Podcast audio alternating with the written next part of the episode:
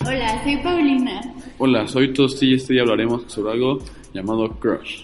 Este día podremos hablar de este tema que sin duda es interesante para los adolescentes. Veremos de dónde salió, en qué consiste y otros detalles. Comencemos. Crush es un término que proviene del inglés. Se utiliza para referirse a ese amor idealizado o amor repentino que tal vez jamás se logre concretar. Actualmente, en las redes sociales y entre los jóvenes, se usa crush para definir un amor platónico, inalcanzable o muy difícil de conseguir. ¿Quién no ha tenido un crush hoy en día?